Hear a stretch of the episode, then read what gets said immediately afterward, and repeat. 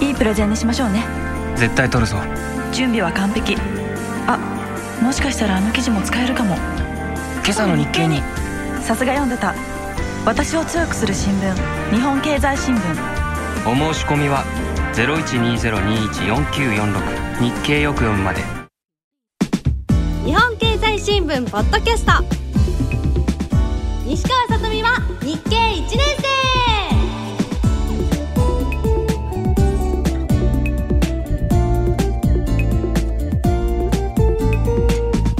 の番組は日本経済新聞社の提供でお送りします。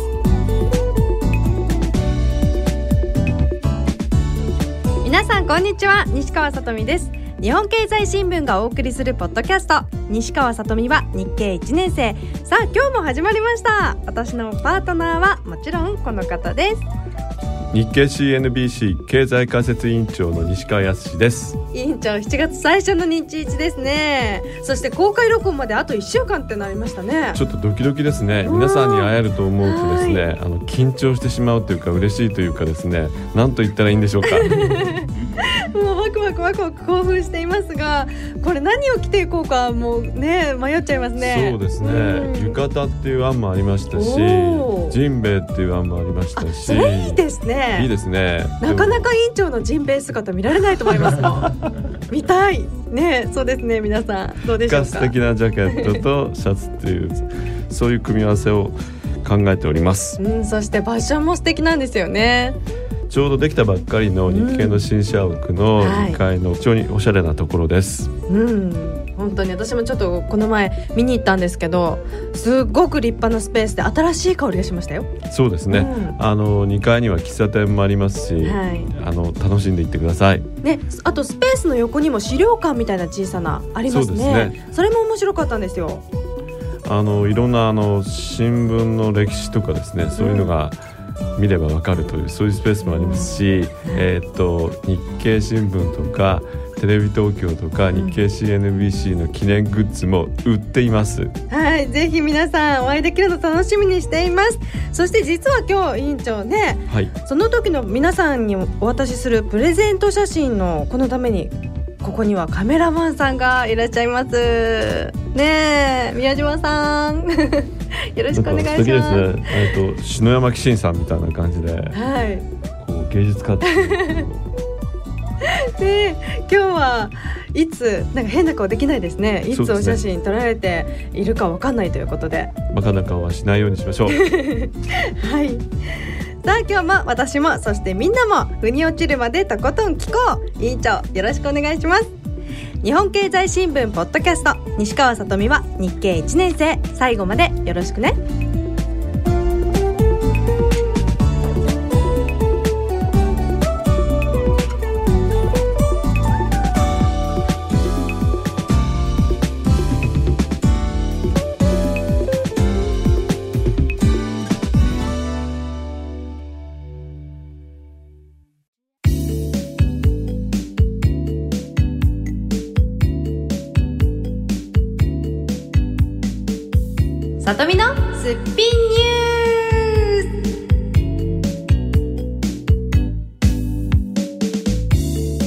今週も始まりました。さとみのすっぴんニュースです。すっぴんでも朝食は欠かさないの私のポリシーにちなんでメイクや髪の毛のセット時間を惜しんでも抑えておきたいニュースを勉強していきますが今日はこのニュースを取り上げます。6月24日水曜日企業総合面。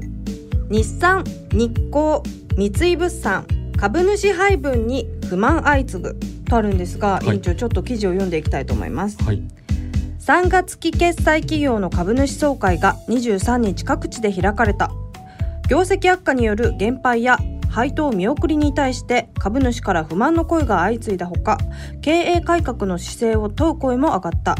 トヨタ自動車ホンダ日立製作所などは社長交代を機に業績改善は図るが就任早々から多難な船出となった格好だとあるんですが、はい。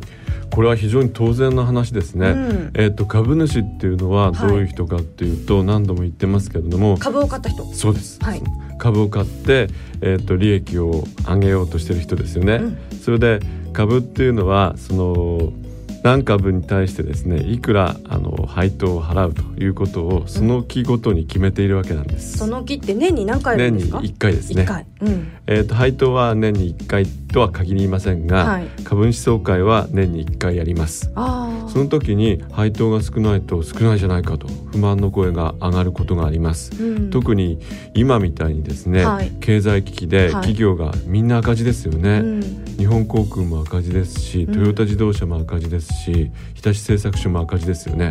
赤字だと,、えー、とどうしてもあの配当を減らしたり、はい。配当できませんと。今回は配当をお支払いできませんと。ゼロなんですか？ゼロなんです。そうすると、えこれはなんだ？経営者の責任じゃないかと。いくら経営環境が悪くても、うん。そこで利益を出すのが経営者じゃないかと。いうことで不満が出てきますよね。えー、配当はその企業によってボーナスとかがあったりするんですか？ボーナスっていうことはないんですけどもあの業績がいいとうん。利益がいっぱい出ると、はい。その分株主に報いようとして、うん。えっと、増配といってですね、うん。配当を増やします。はい。例えば1株あたり50円だったのをうん。75円にするとか100円にするとか、はい。そうすると株主は嬉しいからああの満足っていう感じなんだけど今回は減るわけですよ。減ったり、あるいはゼロになっちゃったりするわけですよね。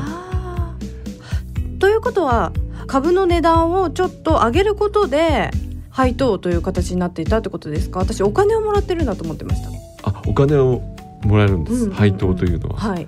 ですからあの株を買うとインカムゲインといってはい。一株あたりいくらの配当をもらえると、うん。もらえることもあるですね、うんうん。無配っていうこともありますから、はい。それとキャピタルゲイン。例えば一株、えーっと西川モータースの株をうん。200円で買ったら、はい。業績が良くて250円になったと、うん。じゃあその時点で売ると250円で売ったんですから50円儲かっちゃいますよね、うんうんうんそういうキャピタルゲインとこの2つのあの利益の取り方があるんですけども、はい。今話してるのはインカムゲインですよね、うん。配当が減ってしまったと、はいそれは困ると経営者の責任じゃないかと、ん。みんな追及するわけですね。でもしょうがないんですよね。しょうがないんですけどでもも逆に、うん。あのー配当が高い時はよしよしよしやったやったって言うじゃないですか。でそもらうじゃないですか。そうですね。でもその同じ株をね同じものじゃないですか。買ってるからそれはその企業頑張れよっていうこと投資ですよね。そうです。それでその企業がダメだったってなったらそれもしょうがないんですと思います私。はあの株主責任でしょうがないんですけども,、うん。でもしょうがなくてもやっぱお金が、えー、ともらえないとかですね少なくなっちゃうと嫌だなということになっちゃいうますよね。すよね。じゃあこれはもう外から投資してるんだから社員の方々のお給料下げてでも配当しろよってなってくるんですかね？不満っていうそうですね。そういう場合はん大抵経営者はですね、うん。例えばその社長だったら私の、えー、と報酬を3割カットしますと、うん。トヨタ自動車の豊田昭夫社長は、えー、とそういうことを7月からあの自分の報酬を3割カットしますと言ってますよね。自分でも責任取りますから、うん。株主の皆さん我慢してくださいこの次は頑張りますということですね。うんそれがもう続出なんですね。そうなんです。今景気が悪いですから、はい。儲かっている企業っていうのはほんのわずかですね。うーんでもね景気が悪いとさらにね投資してもらわないと困るじゃないですか、うんそういうそのために何どうすればいいんですか？その場合はですね例えばあの社債債券を発行して、えー、とお金を集めるとかあるいは増資ですね。株式を新たに発行して買ってもらうと、うん。そんなことをします。買う人いるんでしょうかね？そんな配当ゼロとかになっちゃってただ今がどん底だと思うと将来あの回復するだろうと。例えばトヨタだから絶対この後か経営良くなるなとあ思ったら今買っちゃうでしょ株価が低いうちにに。買っといて。で後で儲けようということに。今ちょっとトヨタハイブリッドカーで頑張ってるしみたいな。そうそうそう。はあなるほど。私買った方がいいですか？トヨタの株。どうですか？難しいですね。私も買えますか？買えますね、はい。えーっとでも僕がサトミンだったら、はい。あのトヨタに限らず、うん。今は結構チャンスではないかなっていう感じがします。今はそこですからね。うん。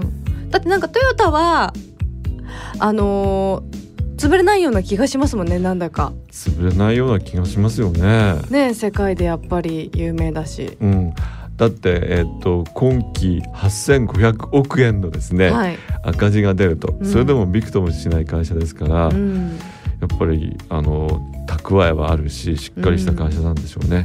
で、うん。その次の期から利益をどんどん出していくと言ってるんですから、はい。多分そういう V 字型の回復になるんだと思います。なるほど。じゃあ今がチャンスかな？そうですね。うん、それを繰り返すんでしょうかね？企業というものは。上がったり下がったり。で下がった時にもう一回こう自分の企業の経営を見直して自分たちのそ,、れで新しい目を持ってまた頑張ろうという登っていこう山をみたいな感じですかね。そうです。それで、うんあの業績が悪い時には経営者が責任を取ってですね、はい。社長の交代をするということもよくあります。うん、うーん。でも今までトヨタってそんなにこう上がり下がりしたことはなかったんでしょうか？いやあの結構株価は変動してますよね。うん。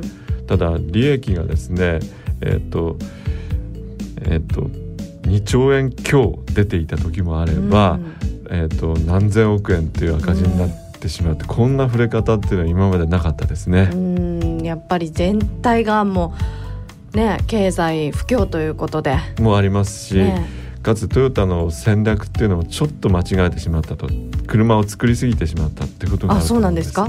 例えばホンダは、うん、えー、とこういう苦しい時代でも、はい。かろうじて黒字ですからやっぱ経営者が優秀だったってことなんでしょうね。自信があったんですかねトヨタ。えー、とそう自信過剰だったんじゃないかと思います。でもまあトヨタを応援しますよ。私地元なので愛知県。そはいトヨタ頑張れということで今日の里見のすっぴんニュースは6月24日水曜日付企業総合面株主配分に不満相次ぐを取り上げました。さて続いてのコーナーもこの話でいきましょう。こちらです。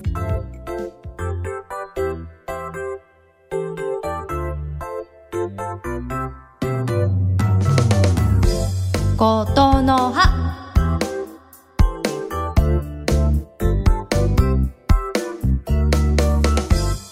てはことの葉のコーナーです。これは経済に関する言葉を知っておこうということで毎回一つの言葉を選んでお話ししています。今日のことの葉はこちら。株主総会。これ委員長先ほど株主総会は年に1回あるということだったんですが、はい、えー、と臨時もあります。臨時？臨時株主総会というのもあります。国会みたいですねなんか。そうです、臨時国会みたいな。ね。そうですね。このじゃあ定期株主総会みたいなのがあるんですか？えー、と定時株主総会っていうのがありまして、うん大体あの3月期決算企業は今の時期6月に集中しますね。うーん。なんでですか？それは。大体その決算がまとまって株主にですね提示できる時期が3ヶ月後ぐらい3ヶ月ぐらいかかってしまうということなんです。じゃあその期間にじゃああのどれくらい儲けて、うん。どれくらい損してそれで会社の財産はこうなっていて、はい。会社の負債はこうなっていてっていうことを公表できる時期。それがまああのその時期になるわけですね。うんじゃあその6月が一番多いっておっしゃったんですがこの6月にこの配当がこの作なんていうんですか？減配といって減らすとか増配といって増やすとか、うん。それは株主総会の通知に書いてあります。うん。えー、と誠に遺憾ながらはい。業績が不振なので、えー、と配当をゼロにしますとかあるいはあの、えー、と業績好調なので、うん。えー、と年2.5円増配しますとかそれはいつのことを話し合うんですか？それは株主総会のあの招集状の中に書いてます。株主には必ずその招集状と株主総会に来てくださいっていうお手紙が来るんです。うん。それにその株主総会で決めること。うん。承認を受けることっていう文言が入っていてじゃああの議会のテーマみたいなのがあるんですね。うん。これについて賛否を問うということになります。あーそれはそのテーマ自体は会社が決めれるんですか？何でも。えーっとそうですね。あのー株主総会っていうのはやっぱり会社の基本的な事項について株主会社の意思を決定する最高機関ですから、そこで決まることが一番偉いわけです。偉いっていうか、うん。あの重要なことなんですね、はい。ですから会社側は提案という形で株主総会に出して、はい。それで承認を受けたら、えー、と承認されたということでそれをその通り運営します。ですから会社の案として出して、はい。総会で承認されて初めてそれがあの議案が可決されたということで効力を持つことになります。うん。でもあれですよね。企業は迷ってたら迷ってる子のアイデアを相談するって感じなのかそれともそうではなくて例えば社長、えー、と経営責任を取って交代するって時にはそれを、えー、と株主総会に諮りますと。もう、はい。あの明確に方針を出します。うん。ですからどっちかに決めてくださいってことはあんまりないですね。あそうなんですね、はいうんこの株主総会なんですがこれ誰でも出れるんですか？株を持っていれば。もちろんです。あじゃあ私がもしトヨタの株を買ったとしたら、はい。私も株主ではい。株主総会に出れるんですか、出れます。じゃあ何人いるんですか？日本にトヨタの株持ってる人。いっぱいいます。ねえ。その一人一人に全員招待状みたいなのが届くんですよね。そうです。どこに集められるんでしょうかね？場所。あのただ出席する人っていうのは、はい。ごくわずかその全株主のから比べるとわずかで、うん。委任状といって、まあ、会社提案に賛成するあるいはまあ反対する、まあ、賛成する方が多いと思いますけども、はい。そういうものを提出すれば総会に出ないということがあります、でもどうしても会社に意見を言いたいという人は出てくることがありますね、あー。えそれはもうなんか意見タイムみたいなのがあるんですか？そうですね。それは私もトヨタの方に意見できるんですか？できますよはいって言って。あの議長に指名されたらですねあのちゃんとマイクに向かってですねトヨタがなんでこんな業績が悪いんですか？とか聞けますよ。指名されるためにはどうしたらいいですか？手を挙げればいいんです。ああそうなんですね、はい。なんかあれですねあの平等な気がしますなんか。そうですね、はい。出席できますし、うん。まああのあ当ててくれれば意見も言えますし平等です。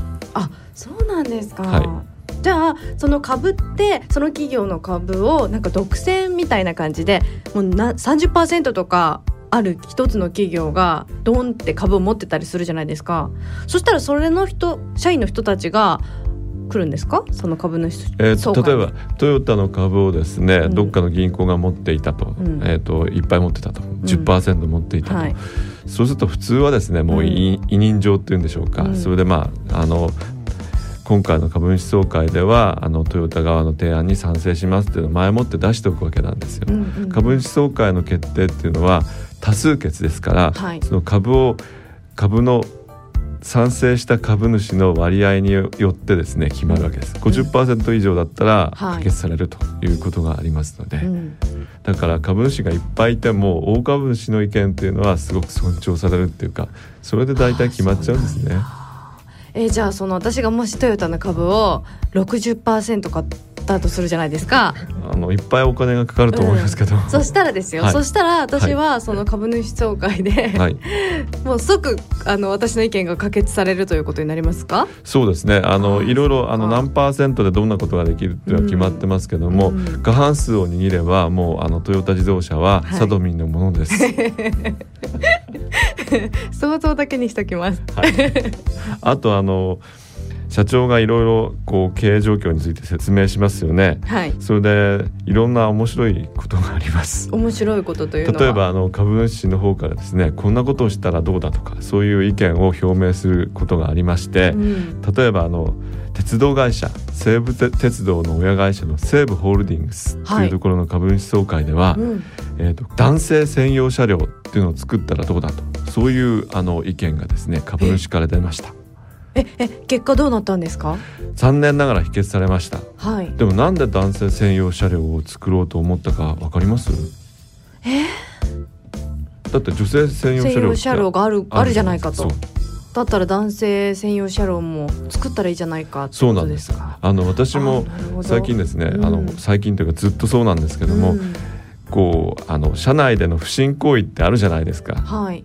そういうことをに思われないために、はい。えー、と両手をですね、はい。つり革に乗っけて 両手とも塞がってますよはい。とかですね、はい。荷物を抱えていてあの何もできませんよとかそんなことでこう疑いを持たれないようにし,、うんうんうんしないとうん。まずいなと。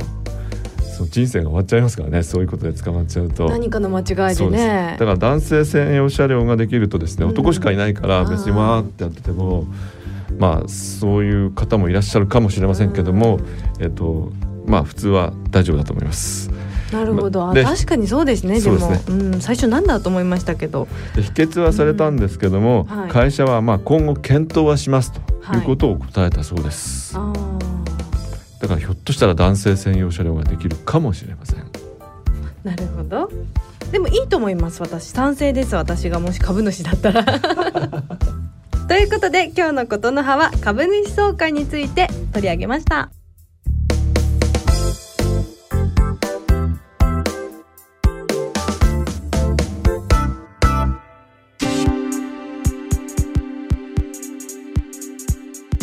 ダブル西川の日経テスト道場。さてこのコーナーは10月4日に実施される日経テストと同じ出題形式の練習問題に私西川さとみが挑戦するコーナーです。皆さんも一緒に考えてください。私ね何が出るのかねまだちょっと聞いてないんですよやはり今日も。やらせなし。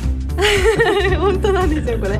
出題はおなじみ委員長です。よろしくお願いします。はい。はい。それでは2009年3月3日の今日の一問から。え国内の薄型テレビブランドではい。液晶プラズマの両方をラインナップしているのはどれかと4つのうちから選んでください。1番レグザ。2番アクオス。3番ブラビア。4番ビエラ。えそれぞれ有名なブランドですよね。そうですね。えっとですね私うちアクオスです。あうちがアクオスですね。私の家。はい、回答ではないですね。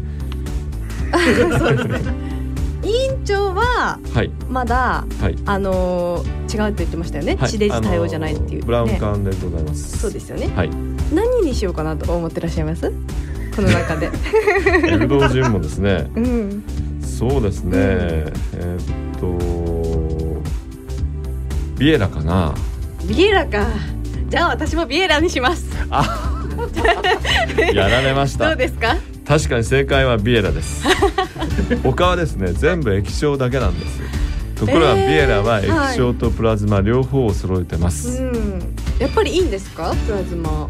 そうですね一長一短があって、はい。あのーそうですねあんまりなんか電気店で見るとよく違いがよ分かんないんですけども、はい、なんか液晶は明るいと、うん、あのプラズマはなんか絵が絵絵の動きが速く見えるっていう、残像が少ないというのが利点なようです、うん。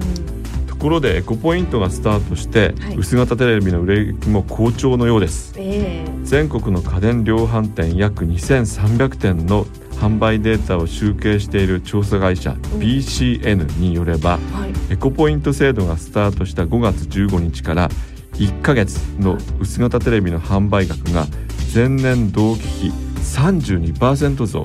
3割も？すごいですね、ええ。販売台数は55%増でした。すごいですね。売り切れになっちゃったりもしたんでしょうか？売り切れはまだないようです。あそうか。制度開始前の買い控えの反動もあったようですがはい。7月のボーナス支給やエコポイントの交換申請開始により再び売り上げが上がることも期待されます、えー、じゃあもう待ちに待ってたもう待ってましたとばかりにもうテレビ買い替えたということですかね皆さん。そうですね、うん。これは6月16日の日経長官の企業総合面に載っていますはい。また6月19日にはエコポイントの交換できる商品券やうん。地域産品、はい。環境配慮製品の対象がうん。まず271種類。すごいですね。あれ？すごい数ですね。ねえすごい。発表になりました。選べます。でこの271にとどまらず今後も対象は増える予定です。はい7月1日から申し込みを郵送でエコポイント事務局で受け付け8月1日以降で商品と交換できます。うん。これは6月20日の日経の朝刊一面三面に出ています。はい。皆さん勉強してください、ねえ委員長も買わないとじゃあエコポイントもらわないとですね。そうですね、うん、期間も限定ですもんねこれね。ブラウン管ってなんかこうでかいですね 奥行きがすごい広いです。実家帰った時に思います。なんか慣れてるからやっぱり液晶テレビに。でも前まではこんな大きいの置いてたんだってやっぱ思いますね。ますね。何でもそうですね。パソコンでもこんな重いの使ってたのかと思いますもんね。パソコンも昔はでっかかったですよね。ちょっねと検討します。エうん。コポイントもらっちゃおうかな、え。ねはい。誘導尋問に引っかかった委員長でした。えはい正解しました今週も。皆さんは正解できましたか？次回の2009年秋日経テストは10月4日に全国8カ所で実施されます。現在日経テストホームページで受験申し込み受付中です。詳しくは ntest.nikkei.jp をご覧ください。ダブル西川の日経テスト道場のコーナーでした。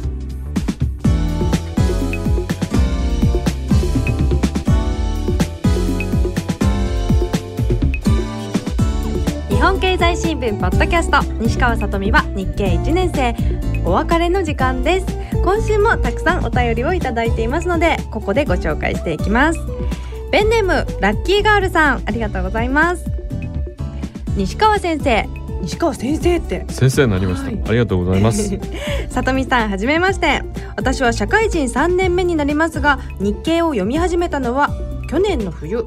大好きな彼氏ができたからです。おおいいですね。彼氏か。うん。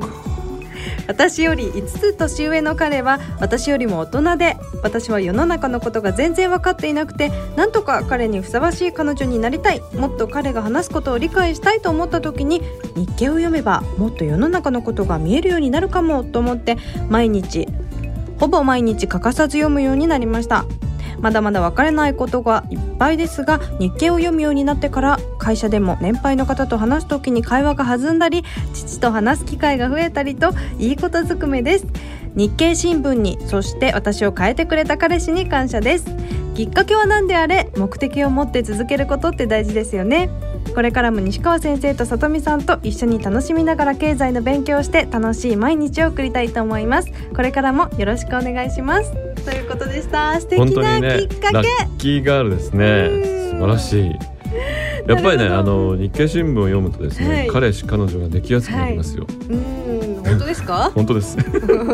3ヶ月経ちましたけど大丈夫ですか？はい。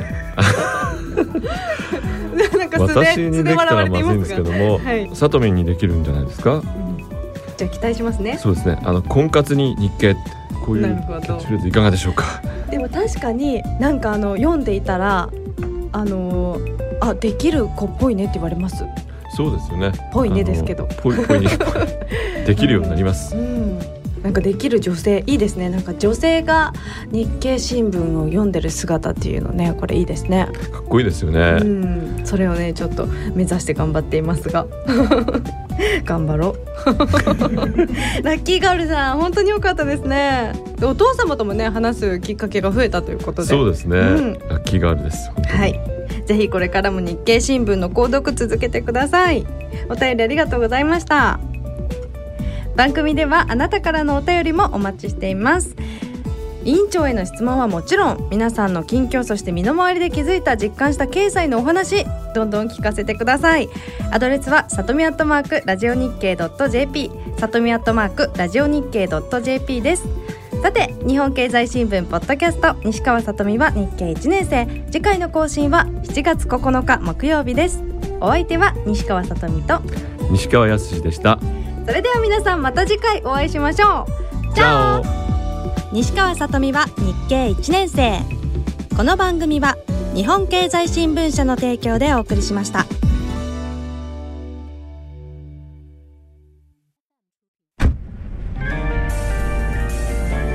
いいプレゼンにしましょうね。資料完璧か？はい。絶対取るぞ。企画室の池田香織。できる若手がいると聞いて担当に指名した。今日の提案。あともう一押し。何かないかな。そういえばあの記事。トップ営業の竹財先輩。こんな大きなプロジェクトの担当に私を指名するなんて。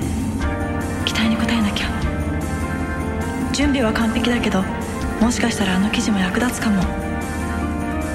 今朝の日経に。さすが読んでた。やっぱり読んでた。私を強くする新聞。日本経済新聞。ご購読のお申し込みは0120-21-4946日経よく読む。0120-21-4946日経よく読むまで